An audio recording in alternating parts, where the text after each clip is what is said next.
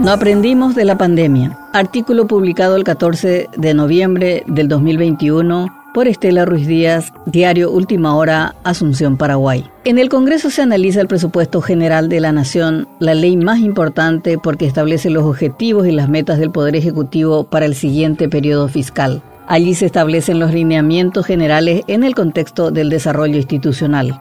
El primero en estudiar fue la comisión bicameral integrada por senadores y diputados que ejecuta la primera tarea de tamizar y reasignar los rubros. Ya en esa instancia se alertó del escandaloso recorte a la educación y las terribles consecuencias para el futuro de los niños y jóvenes, los más golpeados durante la pandemia. La deserción escolar del segundo ciclo creció en esta etapa de crisis sanitaria y según las cifras, 243.000 estudiantes no están estudiando hoy.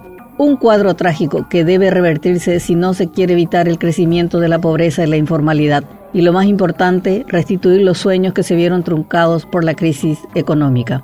Se movilizaron todos los estamentos vinculados a la educación para frenar el descalabro. Se habló con los líderes de las bancadas. Los diputados dieron sendos discursos sobre la importancia del futuro. Hubo promesas de las bancadas coloradas. Los precandidatos presidenciales hicieron hurra por el blindaje a los recursos del FEI, Primera Infancia y las becas de Becal. Pero la Cámara de Diputados le aplicó el tijerazo al Fondo de Excelencia de la Educación e Investigación en una maniobra prestidigitadora para confundir. Lo único que se ha hecho es realizar un cambio de fuente de financiación para cubrir los kits escolares y programas de alimentación. Hemos comprobado la disponibilidad de saldos de fondos del FEI y lo que se hizo es reasignar 17 millones de dólares. Además, se agrega un articulado de que Hacienda deberá reponer los fondos en la medida de sus posibilidades, aseguró el diputado colorado Tadeo Rojas en su justificación. O sea, se apropiaron del Fondo Seguro de la Educación para mutarlo a fondo incierto. En síntesis, le sacaron al FEI 17 millones de dólares de fondos no comprometidos. El organismo hizo una lista de cómo afectará esta decisión en caso que el Senado no corrija el desatino. 5.000 niños de 0 a 3 años no recibirán la atención integral directa y domiciliaria.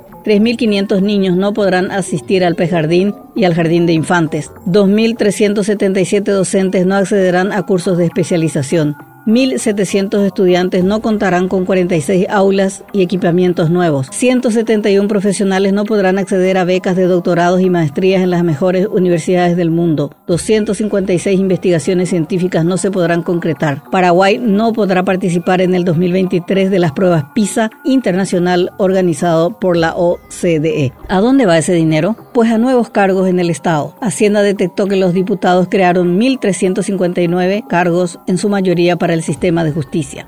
Es más fácil señalar quiénes fueron los diputados que se pusieron del lado correcto de la historia porque los verdugos fueron mayoría aplastante. Los 13 votos que no pudieron revertir la situación para restituir los fondos a la educación, pero que vale la pena poner negro sobre blanco para evitar condenar a todos en la misma bolsa. Los colorados Hugo Ramírez, Carmen de Obando, Jazmín Narváez, Carlos Núñez Salinas y Juan Carlos Galaverna Hijo los liberales Egar Acosta, Enrique Busarquis, Manuel Trinidad y Manuel Ayala, los patriaqueridistas Sebastián Villarejo, Sebastián García y Rocío Vallejo, además de la encuentrista Katia González. Ahora el tema queda en manos del Senado, que ha mostrado tener mayor racionalidad en algunos asuntos delicados que ponen a tambalear al Estado caminar hacia atrás. La terrible pandemia del coronavirus dejó dos lecciones principales. La necesidad de contar con sistemas públicos de salud fuertes y una educación que dé saltos cualitativos teniendo en cuenta los avances tecnológicos porque la ciencia es la más poderosa herramienta que tiene la humanidad para enfrentar las amenazas de diversa índole. Para ello, hay que formar a los jóvenes en centros educativos acordes a los tiempos, enviarlos a las mejores universidades del mundo, estimular la investigación. La decadencia política se hace carne en esta especial situación. El FEI, que nace en el 2012, es una instancia pública con participación de la sociedad civil creada para destinar recursos a programas y proyectos con el objetivo de elevar la calidad de la educación en la búsqueda de la excelencia educativa y la promoción de la investigación y el desarrollo a través de numerosos programas. Desde entonces hubo un pacto no escrito de no manotear sus recursos, pero desde hace tiempo la clase política ha puesto sus colmillos en esos fondos. Con esta amputación presupuestaria ya son 40 millones de dólares los recortes totales en dos años consecutivos. De nada sirvieron los reclamos de las distintas instancias del Estado y de sectores civiles para evitar la catástrofe educativa, porque en Paraguay la clase política, siempre de contramano a la historia, cínica, sin el menor pudor y sin límites éticos, prefiere alimentar al monstruo clientelar que apostar al largo proceso educativo. Es la pesadilla del eterno retorno. Con esta dirigencia es imposible debatir el presente y menos aún conjugar el futuro.